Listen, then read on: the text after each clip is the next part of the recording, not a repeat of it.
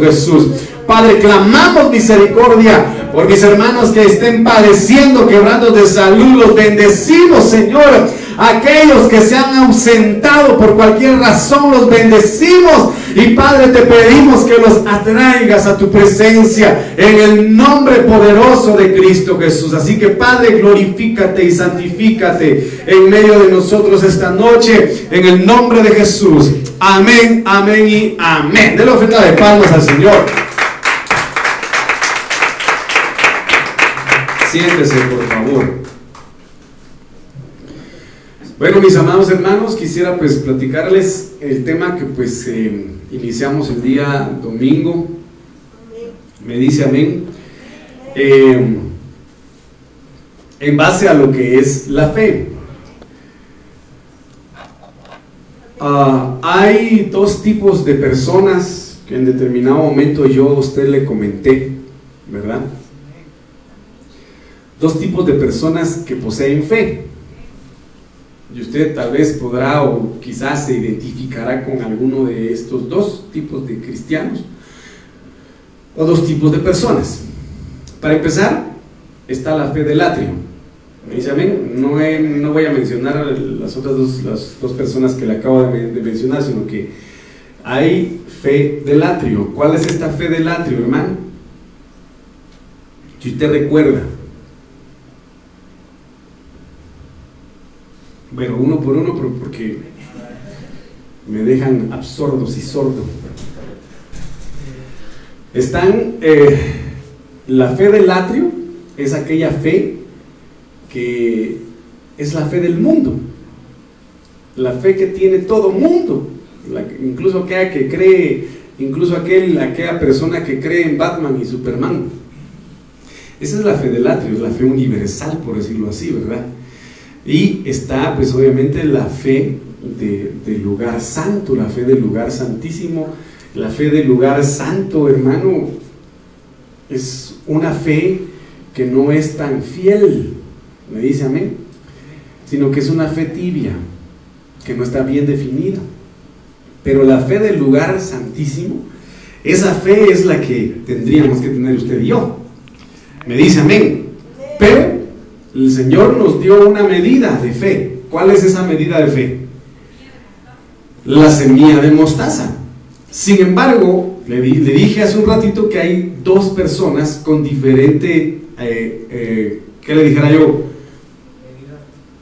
Vivencia de fe o aplicación de fe, para que suene un poquito más acorde a lo que le voy a decir.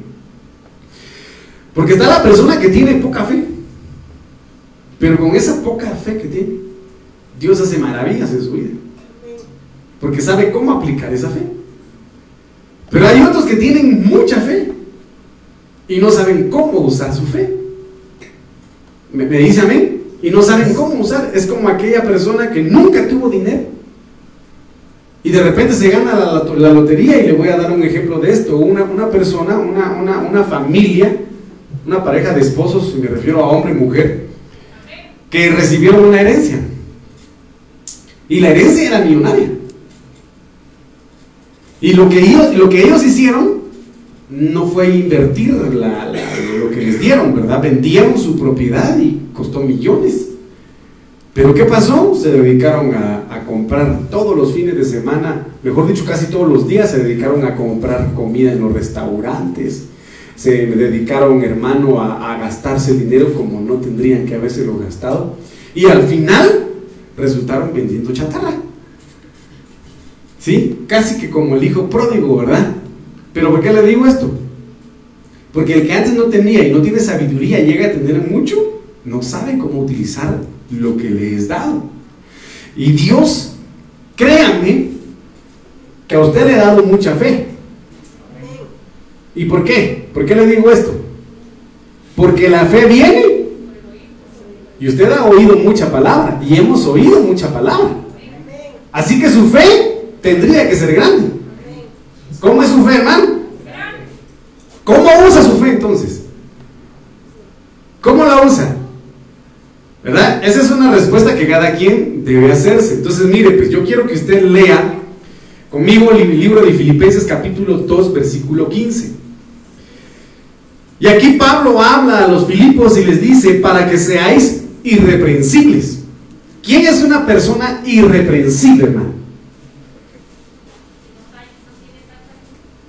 Es aquel que no tiene, no tiene por, no hay motivo de por qué regañarlo, corregirlo o algo por el estilo. Que no tengan, que no tengan ninguna tacha. Para que seáis irreprensibles y sencillos. Hijos de Dios sin mancha. En medio de una generación maligna y perversa. En medio de la cual resplandecéis como luminares en el mundo. Entonces, mire, pues, ¿qué generación estamos viviendo el día de hoy? ¿Ah? Sí, por supuesto, pero estamos leyendo Filipenses. ¿Me dice amén? ¿Y qué dice Filipenses? ¿Qué generación, en qué generación estamos? Ah, estamos en medio de una generación maligna y una generación perversa. Por lo tanto, una generación que es maligna y una generación que es perversa, por lógica, no va a creer en Dios. Me dice amén, no va a creer en Dios. Sino que su fe va a estar basada en la fe del atrio, en lo que todo el mundo cree y en donde todos tienen su mirada puesta. ¿Me dice amén?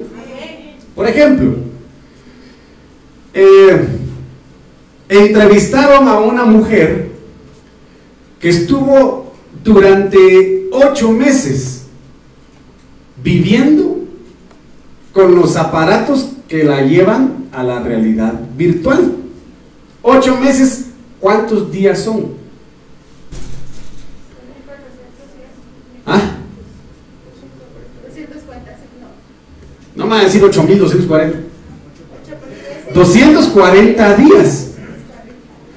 240 días con el aparato de realidad virtual puestos, viviendo una realidad virtual. O sea, se desligó totalmente de la vida real y únicamente su alma se sació de lo que estaba viendo y lo que estaba viviendo en la, en la realidad virtual. Y ahorita la gente obviamente se va a degenerar y se va y va a aumentar lo malo en ellos y la perversidad en ellos por este tipo de circunstancias que se están dando en el mundo. ¿Me, dice amén? ¿Por qué le digo esto? Porque en la realidad virtual, hermano, se pueden inventar un montón de cosas. Y se pueden hacer un montón de cosas.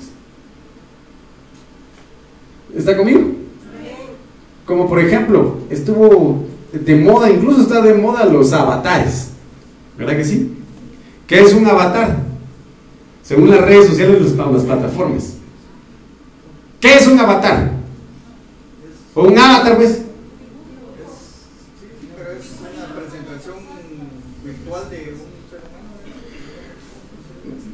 Por ejemplo, mi avatar se parece mucho a mí.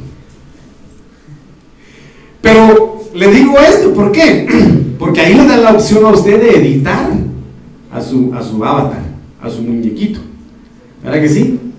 Cada vez que usted comenta o en una publicación aparece el avatar de uno, como que fuera uno el muñequito que está diciendo aleluya, gloria a Dios, amén.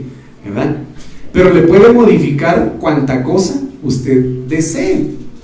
Si usted no quiere, si usted en la realidad es de ojos cafés oscuros, pero no está conforme con sus ojos cafés oscuros, dice, no, yo no quiero ser de ojos cafés oscuros con mi avatar, yo quiero que sea de ojos azules y le pone ojos azules. ¿Verdad? Y empieza a modificar cuanto desee en ese avatar. Entonces viene y el enemigo, pues obviamente mediante el sistema que maneja de este mundo, absorbe la fe de la humanidad con las situaciones que yo ya le comento. Por lo tanto, el Señor habla y dice, en todo sentido, tenemos que permanecer irreprensibles. Porque recuérdense que el Señor Jesucristo le dijo a sus discípulos, vámonos de acá porque ahí viene el príncipe de este mundo y ese no tiene nada que reclamarme a mí. ¿Verdad que sí? Cuidado.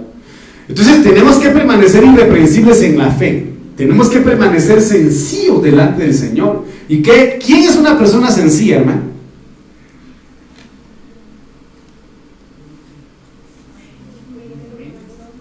¿Mm? Una persona, una persona pero quizá no de condición física, sino de, mente y de corazón. Me, dice amén. Entonces, mire, pues, estamos en medio de una generación maligna y perversa. Usted ya sabe que lamentablemente en Cuba ya aprobaron el, matrimonio igualitario. Cuba, un país en teoría conservador, en teoría, pero ya se está propagando lo que platicamos el día domingo. ¿Se recuerda de qué platicamos el, el día domingo, hermano? ¿Qué les leí? Va, ya se está dando. Entonces, mire, pues, obviamente el enemigo lo que va a atacar en los últimos tiempos es la fe es la fe. ¿Y qué es la fe? Lo platicamos, lo mencionamos, dentro de un concepto es firme convicción, firme convicción. El pueblo de Israel, pese a haber sido liberado por el Señor de, los yugos de Egipto, de la esclavitud de Egipto, viendo maravillas y milagros, prodigios, grandes hazañas, tremendas hazañas, hermano. No pudieron mantener firme su convicción en quién los había librado. Porque tenían puesta su mirada en Moisés. Entonces yo quiero que usted escuche esto. Porque muchos no mantienen firme su convicción en el Evangelio. Porque ponen su mirada en el hombre. Entonces va su fe en declive. Y ustedes, si ustedes se dan cuenta, la mayoría de personas, eh, amado hermano, que vienen a, ¿qué le diré yo? A criticar de una manera muy hostil los aspectos de, los diezmos, de las ofrendas o del evangelio mismo, son ovejas.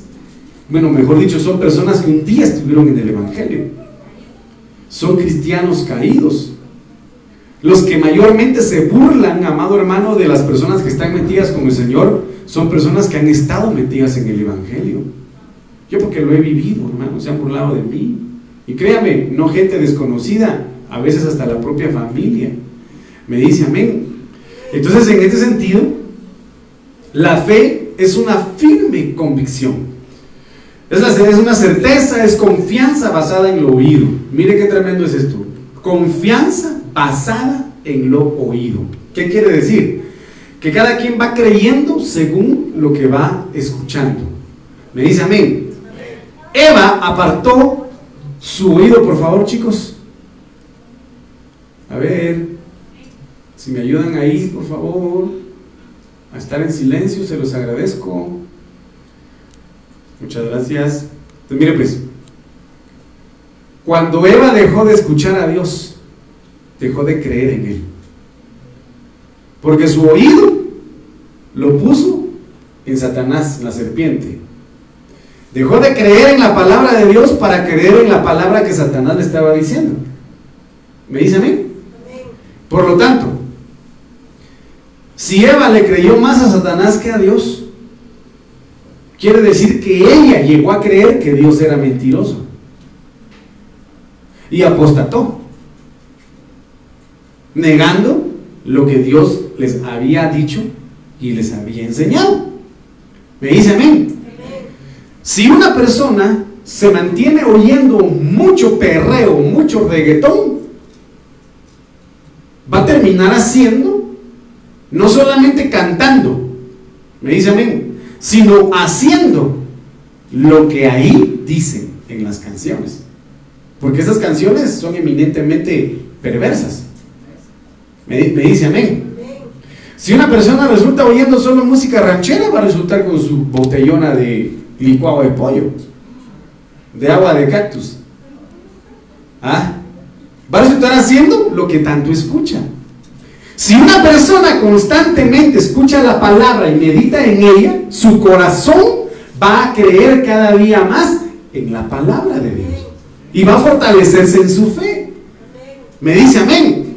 Entonces, esta palabra fe del hebreo 50-30, emuná, significa firmeza. Firmeza, firmeza, firmeza y firmeza. En este sentido, mi amado hermano, recordemos que el Señor Jesucristo nos habla y nos dice, todo aquel que no solamente escucha mi palabra, sino la pone en práctica y la obedece, es como un hombre, ¿verdad? Que hizo su casa sobre la roca. Me dice amén. Y si usted se da cuenta ahorita, hermano, que Dios tenga misericordia de nuestra nación.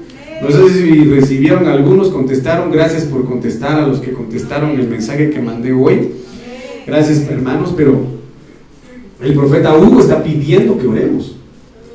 Porque mire, hermano, qué tremendos soy los que se están haciendo. Mire el de la pobre señora con su hija que se chipluc, se lo tragó la, se, lo, tragó la, se la tragó, ¿cómo es? Se la, se la tragó la tierra. Hermano, la carretera, una, una placa de tierra aquí y otra hasta abajo resultó la pobre señora. Pero ¿por qué le digo esto? Porque Vemos, por ejemplo, que la Biblia dice, Señor Jesucristo dice, vinieron las aguas, vinieron las lluvias, vinieron las tormentas o los vientos impetuosos y la casa permaneció firme, permaneció firme. Y esa firmeza es, amado hermano, la que menciona el libro de los Salmos capítulo 1, que dice, el que medita en la palabra de Dios de día y de noche. ¿Qué dice? Es en primer lugar. Pero dice que no se seca. Da su fruto a su tiempo. Su hoja reverdece, permanece. Permanece. Si nosotros nos mantenemos escuchando, escuchando, escuchando, escuchando, escuchando, escuchando, escuchando la palabra, vamos a permanecer firmes. Pero de lo contrario, no vamos a poder mantenernos moralmente fieles. Tampoco vamos a mantenernos en fidelidad, ni en honradez, ni en lealtad, ni en verdad. Y, del griego 4102, pisti, significa convicción. Y a mí me llama mucho la atención esto, porque es convicción de la veracidad de Dios. Convicción de la veracidad de Dios. Y mientras, y mientras más pasan los días, mientras más pasan los años, el enemigo va a, a desatar eh, a través de todos los medios de comunicación un mensaje tan directo dando a conocer que Dios no existe. Dando a conocer que Dios no existe. Ejemplo de ello, mis hijos estuvieron insistiendo en ver una película que yo no quise que vieran conmigo. Y es la última, mis amados hermanos, de... de, de mm, ¿Cuál es? De este Thor. ¿Verdad? Cuando su novia se hace tora. Pero mire pues, ¿cuán importante es, dirá usted pastor, solo basura está viendo? No. Hay que, ¿Para qué lo mira uno? Para advertir, para ver qué es lo que está dándose ahí. Y le voy a decir por qué. Despierta al que tiene a su lado. Dígale, no se duerma hermano, por favor, que el Señor le va a hablar.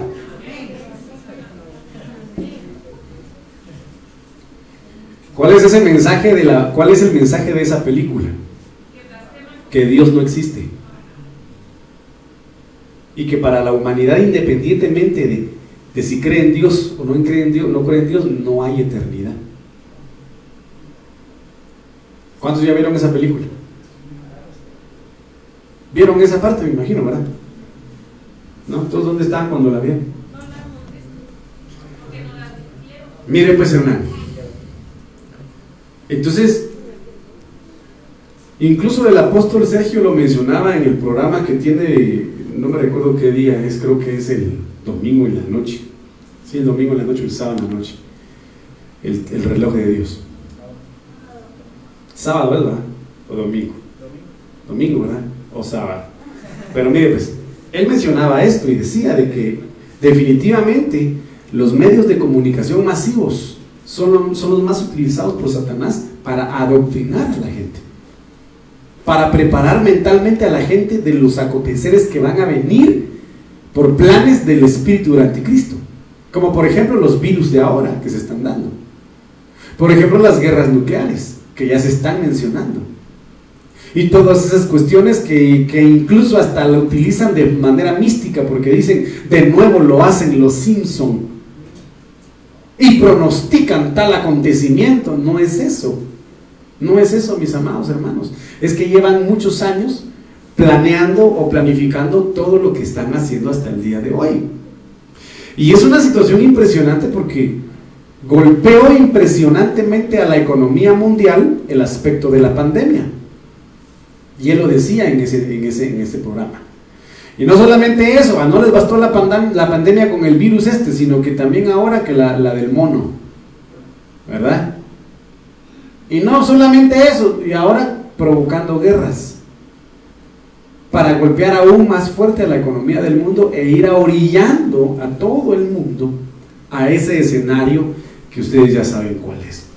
Por lo tanto, tenemos que tener nosotros, si tenemos, tendríamos que tener esa convicción de la veracidad de Dios. ¿Cuántos creen que Dios existe? ¿Cuántos creen que Dios existe?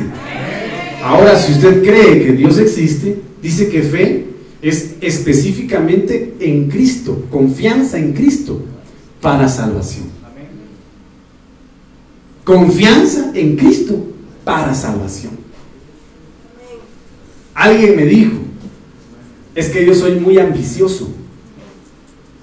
Yo quiero hacer dinero y quiero hacer dinero y quiero hacer dinero. Y le digo yo a mi esposa, hagamos dinero, hagamos dinero y hagamos super dinero y mega dinero y soy recontra dinero. Entonces su Dios es el Dios mamón. Su fe está en el dinero.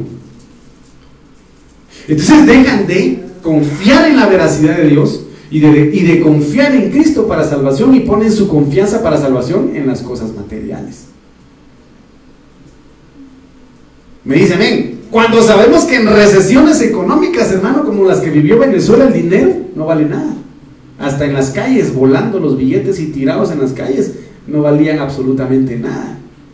Y hay países en donde hay costales de dinero y los venden, hermano, pero nadie los quiere comprar. Los billetes de esos propios países. Entonces el Señor nos habla y dice, no hagáis riquezas en este mundo, donde el orín y la polilla corrompen y el ladrón entra a, robar, pues. Sino hacer riquezas en los cielos en los cielos. Y esas riquezas en los cielos las vamos a obtener mediante la fe, la fidelidad, la obediencia, la convicción y la confianza en el Señor. Y esto es impresionante porque pongamos 3 millones de gentes caminando por el desierto. Imaginemos de esos 3 millones de israelitas liberados por el Señor en el desierto, ¿cuántos considera usted, hermano Carlitos, que creían en Dios realmente? Sergio, ¿cuántos crees? ¿Cuántos creen, hermana Lili?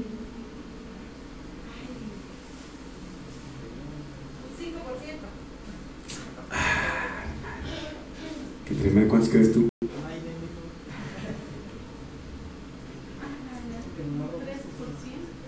Miren hermanos,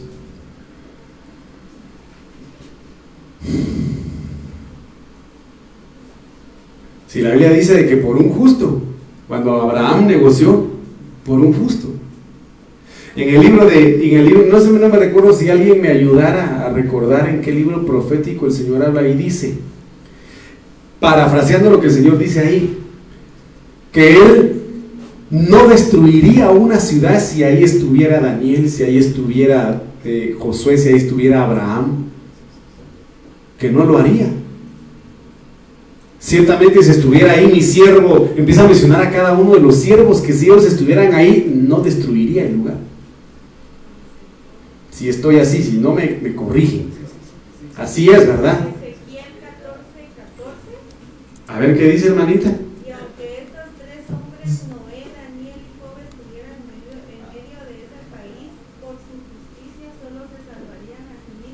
Ah, ahí está. Bueno, vamos al hecho de que solo por ellos, o sea, solo ellos serían salvos. Solo ellos serían salvos. Básicamente, no, no, no, no destruiría toda la nación, sino que solo ellos serían salvos. Pero miren, pues, ¿cuántas veces Moisés intercedió por el pueblo para que no lo destruyera el Señor? Entonces, básicamente, por, por Moisés, el pueblo fue salvo muchas veces por la fe que él tenía en el Señor. Entonces muchas veces nosotros si nuestra fe, amado hermano, trasciende lo que Dios quiere, ¿quién sabe por la fe que usted tiene? Nuestra, su cuadra, su barrio o el lugar donde usted vive ha sido guardado de muchas cosas. Usted no lo sabe. Como cuando la mamá ora por los hijos y qué es lo que dice la mamá con los hijos cada vez que salen, ¿verdad, Señor? Guárdalos. Guárdalos, Señor. ¿Va, hermana Mimi? ¿Qué le dice usted, Señor? Guarda ese flaco. Travieso desde chico. Hermana Soña. Esa fe, aunque a veces el hijo sea impío, esa fe guarda. ¿Cuántas veces lo has publicado? Mencioname una de esas que has publicado.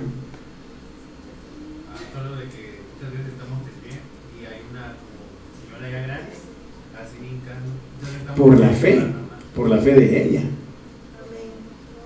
Miren, hermanos, quizá por la oración de alguien usted está aquí.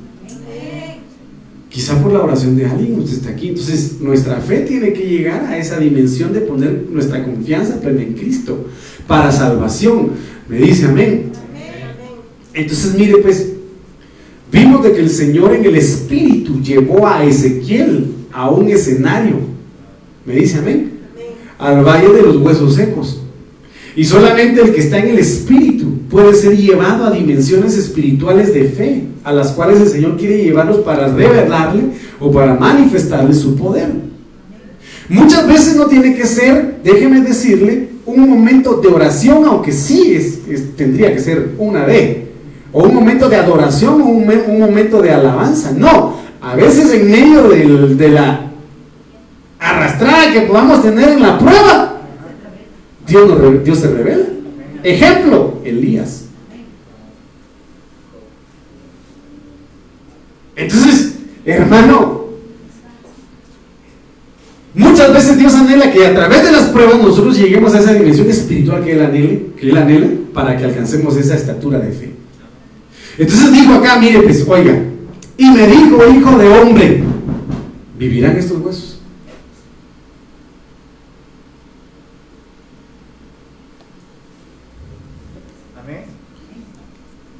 Si usted viera a una persona muerta ahí, fuera usted un velorio, hermano, y que de repente en su mente, en sus oídos y en su corazón, alguien le empieza a preguntar, ¿vivirá ese, ese difunto que está ahí?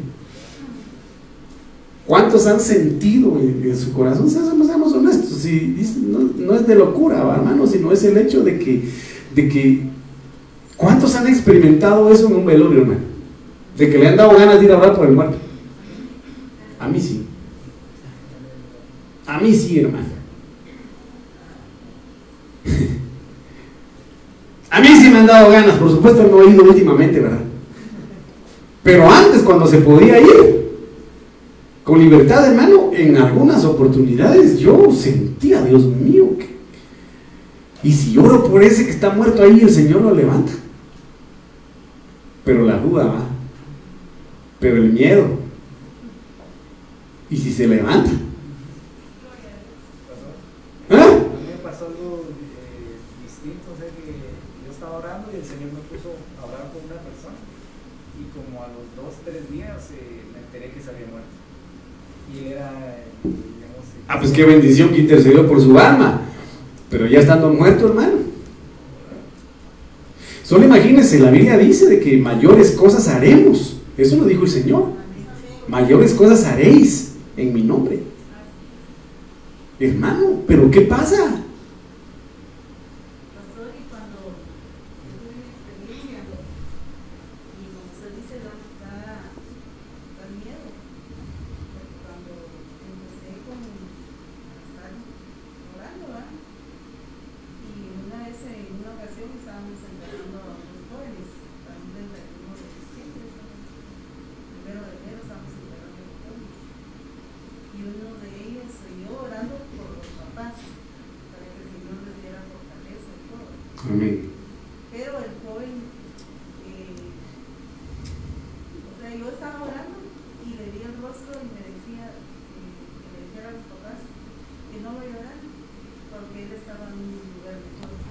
Y lo hizo.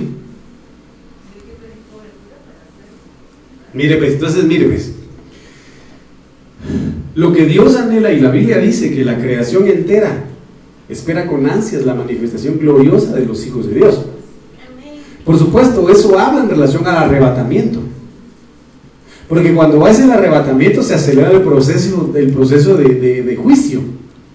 Y la tierra lo necesita porque necesita regenerarse. La tierra va a ser regenerada, vi cielo nuevo y tierra nueva. Entonces la tierra va a ser regenerada. Me dice amén. Pero también consiste en esa manifestación espiritual de los hijos de Dios. En esa manifestación espiritual de los hijos de Dios.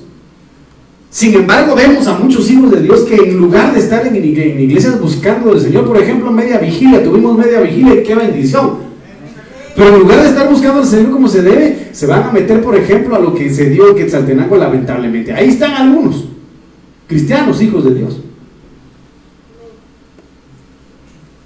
Entonces el Señor habla y, lo que manifiesta acá, dice, vivirán estos huesos. Usted sabe perfectamente bien de que estos, este valle de huesos secos tipifica al pueblo de Dios así también al cristianismo. Y me refiero a la religión en sí. Porque Cristo no es religión. Me dice amén. Cristo no es ninguna religión. Él es el camino, Él es la verdad y Él es la vida. Entonces dice, vivirán estos huesos. Y él respondió, Señor, tú lo sabes. Pero Dios quiere sacar a la iglesia de este escenario por medio de la fe.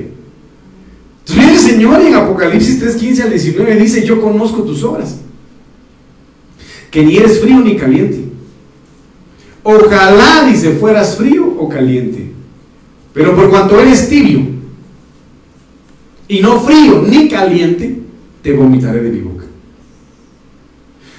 ¿Por qué la iglesia, o por qué el pueblo de Israel, o por qué el pueblo del Señor, de estar en una posición en las alturas del Señor resultó en un valle.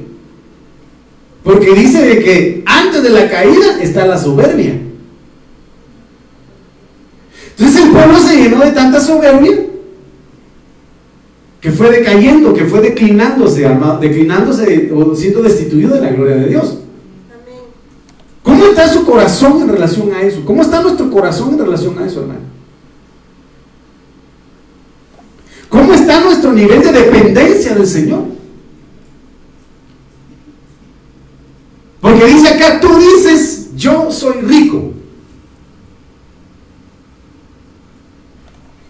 Y una persona que es rica, por ejemplo, a ver, por ejemplo, Dani, que vos fueras rico en, en, en chocolates. ¿Tendría necesidad de pedir chocolate? ¿Por qué? Porque es Johnny, Johnny, ¿cómo se llama? Willy, Willy qué? Y la fábrica de chocolate.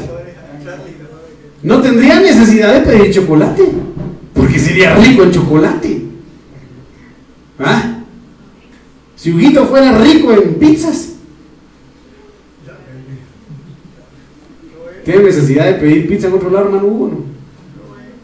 No, porque que abunda la pizza ahí, lo malo es que no trae.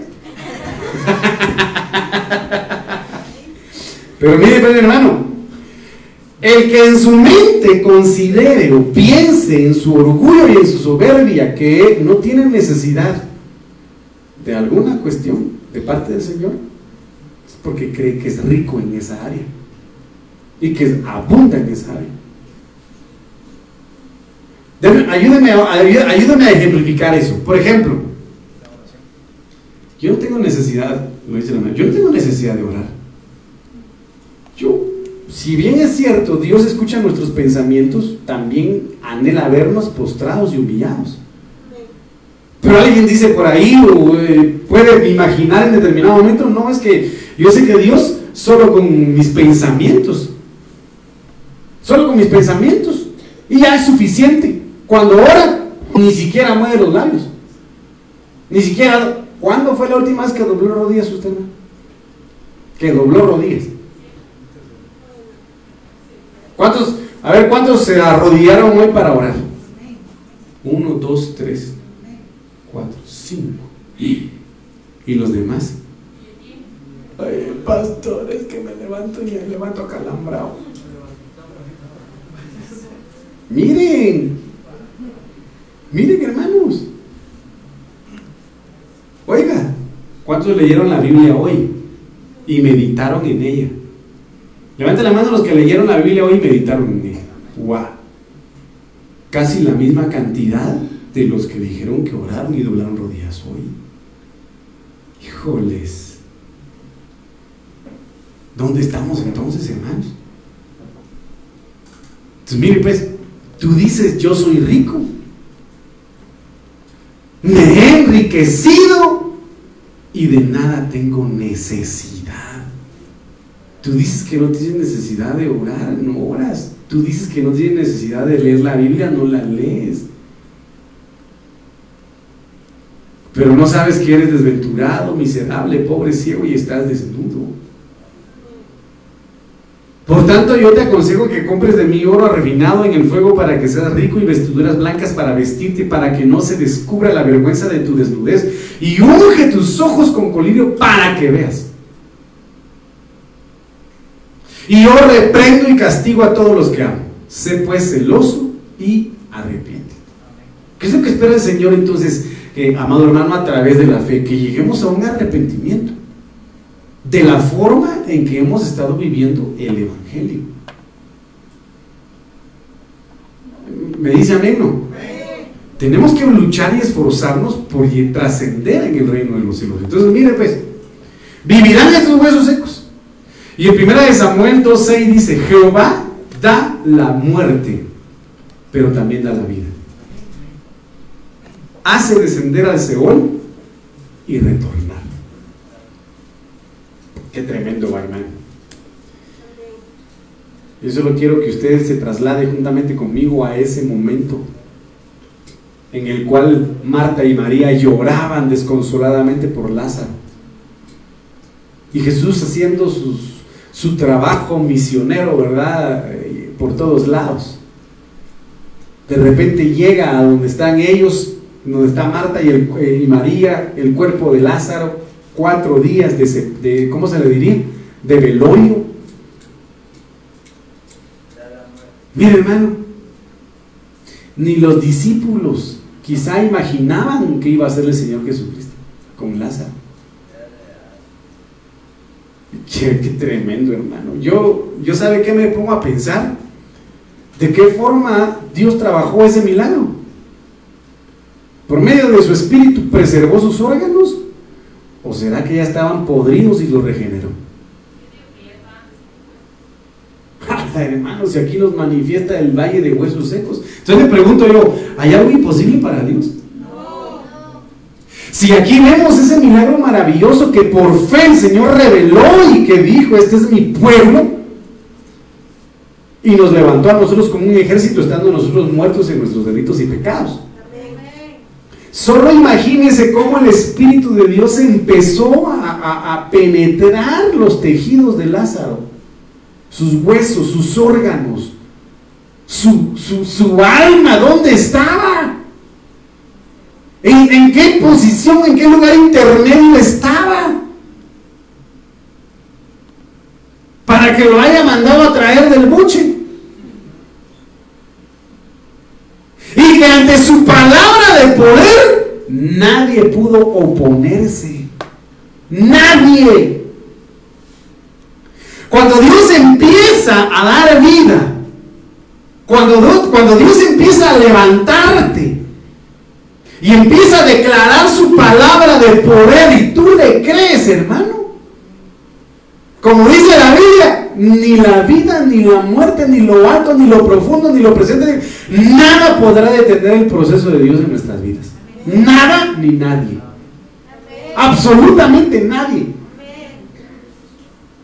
Entonces Lázaro, el restituido, fue diferente. Y esa es una situación que nos debe confrontar a nosotros. ¿Cuántos nacidos de nuevo acá digan amén?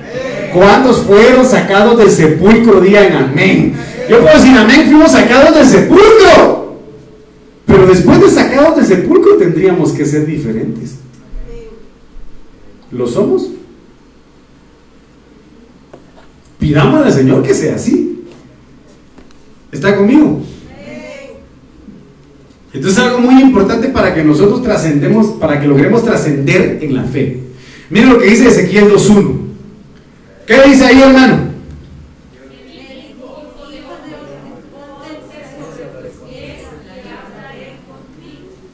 ¿A quiénes les habla Dios?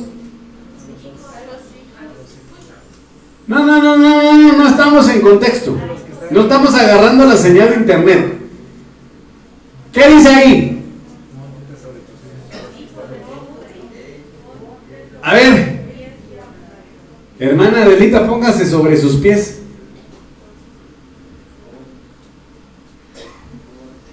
¿A quiénes le habla Dios? Ah, a los que dejan su acomodamiento y escuchan la voz de Dios que le dice, ponte de pie porque te quiero hablar. Dios no le habla a los que están acomodados espiritualmente hablando. Dios no, Dios no obra, Dios no se mueve, Dios no trasciende en la fe de una persona que no quiere dejar su acomodamiento espiritual. No quiere, no puede. ¿Por qué? Porque es, tibio. O es frío o es tibio. Porque no quiere dejar su posición cómoda, como dirían eh, eh, eh, dentro de las cuestiones psicológicas, no deja su círculo de confort. ¿Verdad? Yo solo estoy esperando cuando los encargados de jóvenes me digan, pastor, ya está planificada la actividad para el día sábado, porque y vamos a ir. No importa, yo les digo a ellos, vamos, a ellos, vamos a hacer la actividad de jóvenes, no importa si solo somos los tres o cuatro, no importa quiénes. Pero vamos a ir a hacer evangelismo de jóvenes un día sábado. Ellos ya tienen, ya tienen el... Pero que no pase este año, por favor. Si no, capaz viene el Señor y nunca vamos a salir. Pero yo les digo a ellos, Muchos confían en caballos, dice la Biblia, ellos confían en caballos, ellos confían en sus jinetes, pero nosotros confiamos en el Señor. Me dice amén. Entonces, mire hermano, necesitamos ponernos de pie. Necesitamos ponernos de pie y decirle al Señor, háblame. Entonces viene y dice, hijo de hombre, ponte sobre tus pies. El Señor te dice esta noche, hermano, ponte sobre tus pies, levántate, levántate, como, como Pedro se lo dijo al, paralítico del templo de la hermosa, ¿verdad? No tengo plata, no tengo oro, pero yo lo que tengo te doy y el Señor te dice esta noche, levántate. Levántate, levántate y yo te hablaré. Levántate y yo te hablaré. Levántate y yo te hablaré. La Biblia Martín Nieto dice, la voz me dijo, hijo de hombre, levántate, que voy a hablarte. Levántate, que voy a hablarte. Algunos tardan un tiempo considerable en su levantamiento, porque muchas veces no quieren dejar su vana manera de vivir. Me dice amén. Va, dele ofrenda de palmas al Señor. Pues.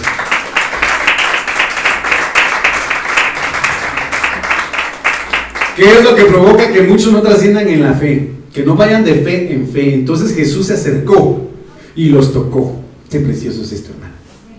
Cuando el Señor viene y se acerca, quiere tocarnos, quiere bendecirnos, quiere, quiere, quiere, hermano, trasladarnos su presencia. Entonces, entonces Jesús se acercó y los tocó y dijo, levantaos y no temáis. ¿Cómo estaba el pueblo de Israel cuando el filisteo estaba asediando a los hermanos día y noche? Arrinconados, metidos en sus tiendas tal vez y nadie quería salir por temor. Entonces el Señor dice, levantaos y no temáis. Muchas veces no se logra levantar a una persona por los temores que el enemigo le pueda transmitir a su vida. Y tenemos que pedir al Señor que cancele eso en nosotros. Me dice amén. Voy a ir rapidito. Ezequiel 37:4 dice, me dijo entonces profetiza sobre estos huesos secos y diles. Mire, me llama la atención. Si son huesos secos, ¿por qué les dice diles?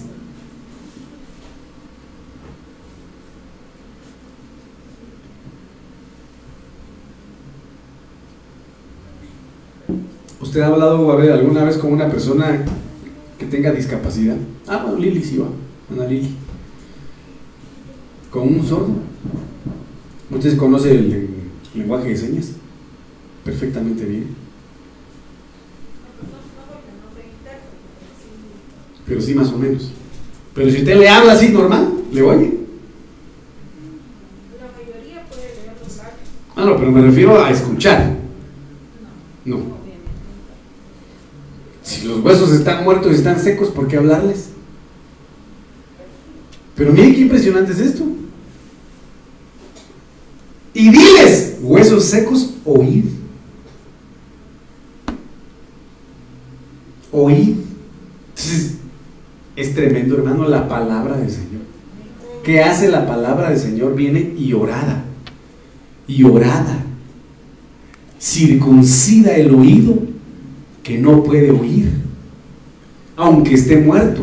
Por eso dice el Señor Jesucristo, que todo aquel que cree en Él, aunque esté muerto, vivirá. ¿Por qué? Por el poder de su palabra. Por el poder de su palabra. Entonces dice, diles huesos secos, oíd palabra de Jehová. ¿A quiénes le habla el Señor en la Biblia de que escuche? A los montes. Oíd montes, a, a los cimientos de la tierra. Oíd cimientos de la tierra. Oíd valles. Y el Señor en Deuteronomio capítulo 32 habla y dice, oíd cielos. Y hablaré. Entonces, tienen oídos. Tienen oídos. Y al que esté muerto espiritualmente se le debe habl- hablar la palabra para que viva, para que viva por medio de la palabra. Juan 5:25 dice, de cierto, de cierto os digo, viene la hora y ahora es, cuando los muertos oirán la voz del Hijo de Dios. Y los que la oigan, vivirán. Aunque no diga amén, pero mire pues. ¿Usted quisiera que su familia estuviera aquí, hermano? Amén. Hermano Carlitos. ¿sí? ¿Qué es lo que tendría que hacer usted entonces? Hablar de palabras de Dios. Hablarles palabra de Dios. Y aunque le den la espalda y aunque se burlen de él y aunque no le hagan caso, usted lo que tendríamos que hacer es declarar la palabra en el lugar donde vivimos. Porque la palabra va a ir cambiando el ambiente, va a ir transformando las atmósferas y de manera preciosa Dios va a ir cambiando los corazones. Entonces, en la medida que nosotros vayamos de- declarando la palabra de Dios, todo ambiente de muerte va a ir cambiando a un ambiente de vida. Ezequiel 37.9 dice, 37.9 y 10, aquí me, dos veces 9. Entonces el Señor me dijo, habla en mi nombre al Espíritu de vida y diles, así dice el Señor, aliento de vida, ven de los cuatro puntos cardinales y da vida a estos cuerpos muertos. Yo no sé si usted se atreve a hacer esto en su casa, hermano. No, no se atreve a hacer esto en su casa.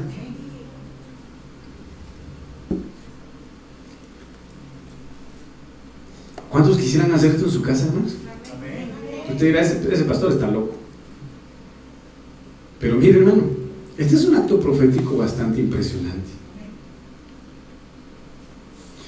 Yo hablé en el nombre del Señor como Él me ordenó y, él, y el aliento de vida vino. ¿Qué pasó cuando Ezequiel le ordenó al Espíritu de vida en el nombre del Señor?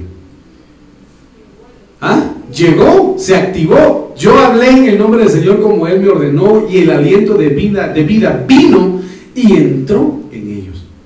Y ellos revivieron y se pusieron de pie. Eran tantos que formaban un ejército. Ezequiel 16, 6. Yo pasé junto a ti y te vi. Era lo que platicábamos el día domingo. Revolcándote en tu sangre. ¿Cómo nos encontró el Señor? Revolcándonos en nuestra inmundicia, en nuestro pecado. Mientras estabas en tu sangre, te dije, vive. Y aquí es lo impresionante. Porque aunque nosotros hayamos estado, amados hermanos, atados, hayamos estado muertos, hayamos estado totalmente perdidos, solo con el simple hecho de que Dios declarara su palabra, como el centurión se lo dijo a él, solo di la palabra y mi siervo sanará. Me dice amén. Solo con el hecho de que el Señor dijera la palabra para que nosotros fuéramos libres, no importa cuántas cadenas hubiesen estado sobre nosotros, cuántas ligaduras nos hubiesen atado, cuántas puertas de cárceles hubiesen estado cerradas, cuántos decretos en contra de nosotros hubiesen levantado, simple y sencillamente la palabra de Dios lo destruyó todo, lo disipó todo.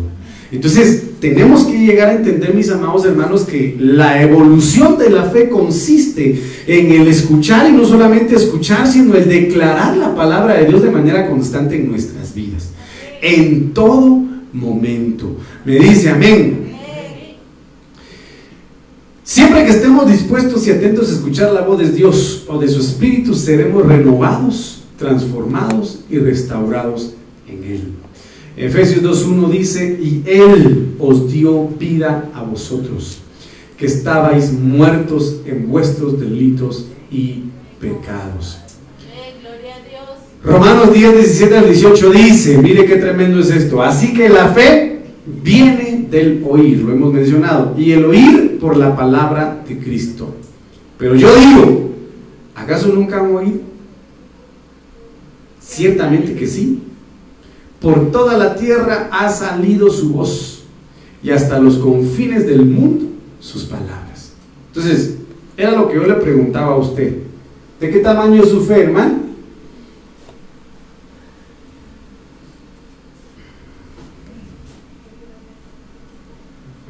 Ay, ya se fueron todos los hermanos.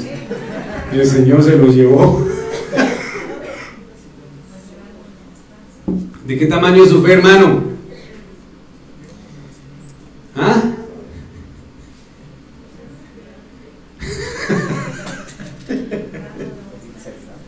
¿Ya no quiere contestar, hermano? Usted tiene que decir mi fe es grande, ¿no? ¿Por qué le dije que, que, hace, hace rato, verdad que nadie se quedó en silencio? Usted ya ni siquiera sé si tengo fe, dijo usted, va, mejor no digo nada. Pero ¿cuánta palabra ha escuchado usted, man? ¿De qué tamaño tendría que ser su fe? Tendría que, ser grande. ¿Y tú por qué se queda callado? ¿Ah? Ciertamente que sí, por toda la tierra ha salido su voz y hasta los confines del mundo sus palabras. Yo desde que tengo memoria he escuchado enseñanzas bíblicas. Imagínense cuánto me van a, a pedir cuántas a mí. Hermano. Entonces mire lo que dice el libro de Deuteronomio 30, 11 al 14.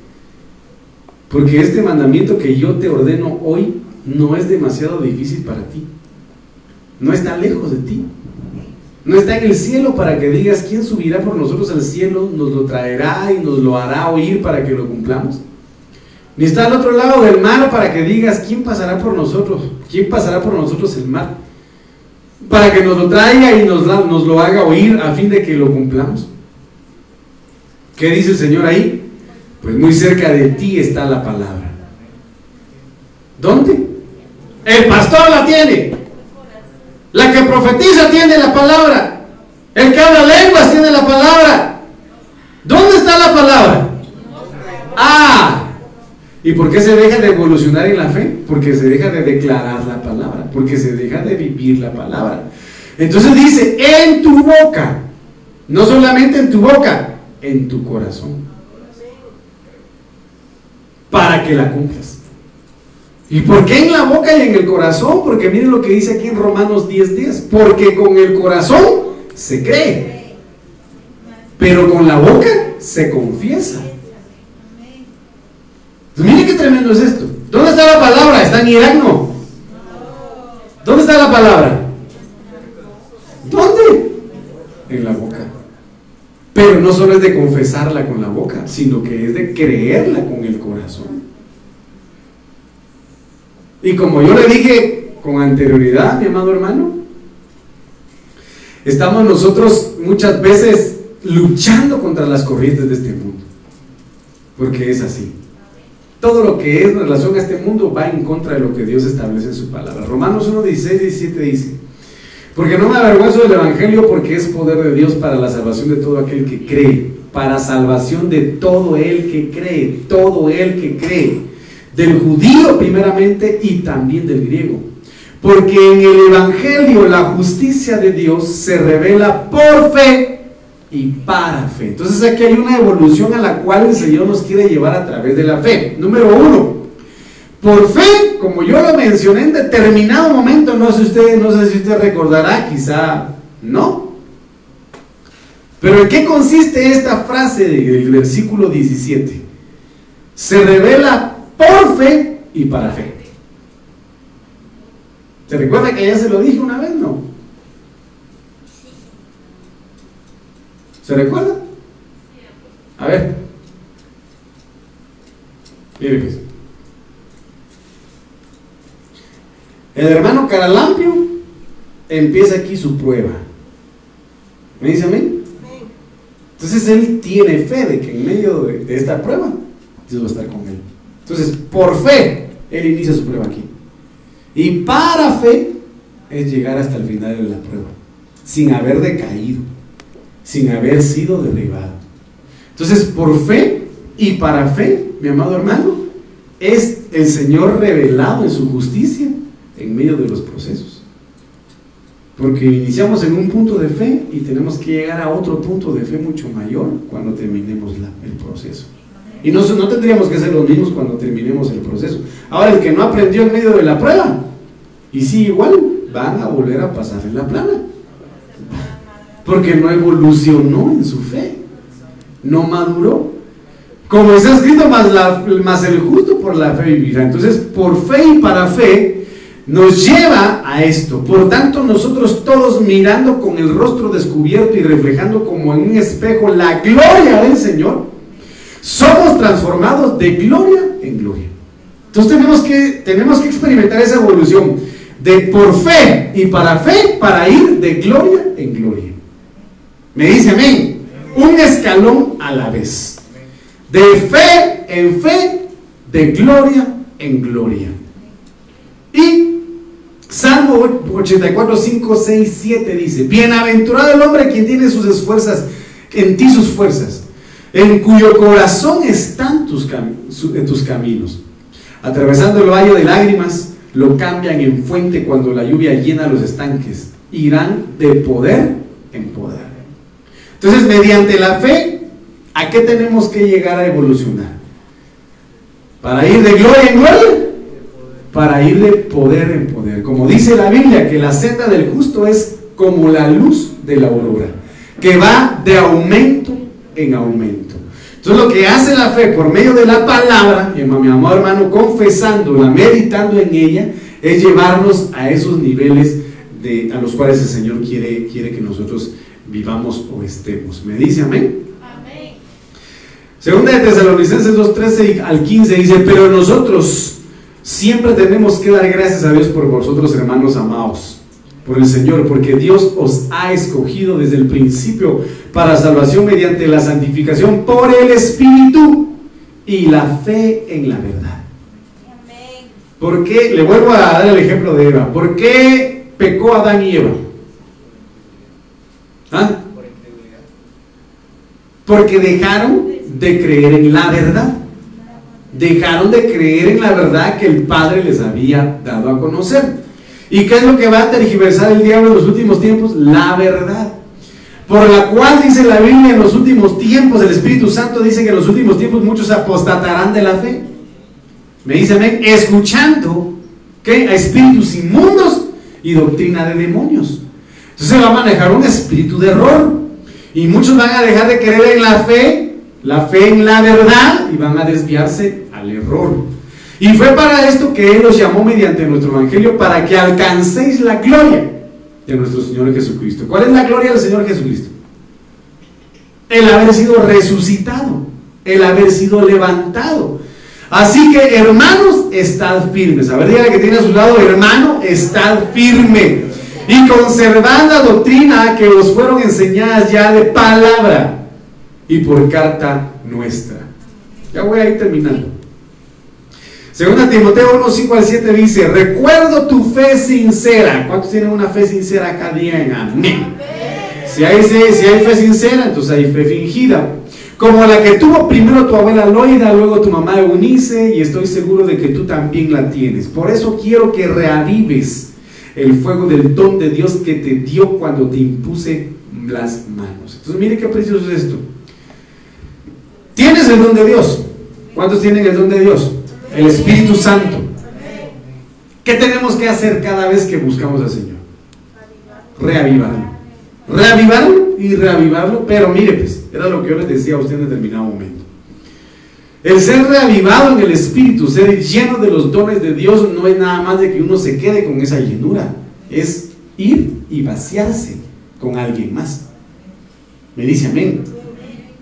Y por eso le dije, hermano, aquella vez, eh, el apóstol lo enseña, nuestro amado pastor lo enseña, los pastores se multiplican en pastores y las ovejas se multiplican en ovejas. Me dice amén.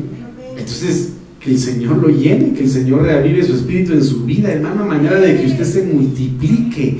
Me dice amén, porque el espíritu que Dios nos ha dado no nos hace cobardes, mire lo que dice allá, sino, eh, sino que Él es para nosotros fuente de poder, amor y buen juicio. Amén.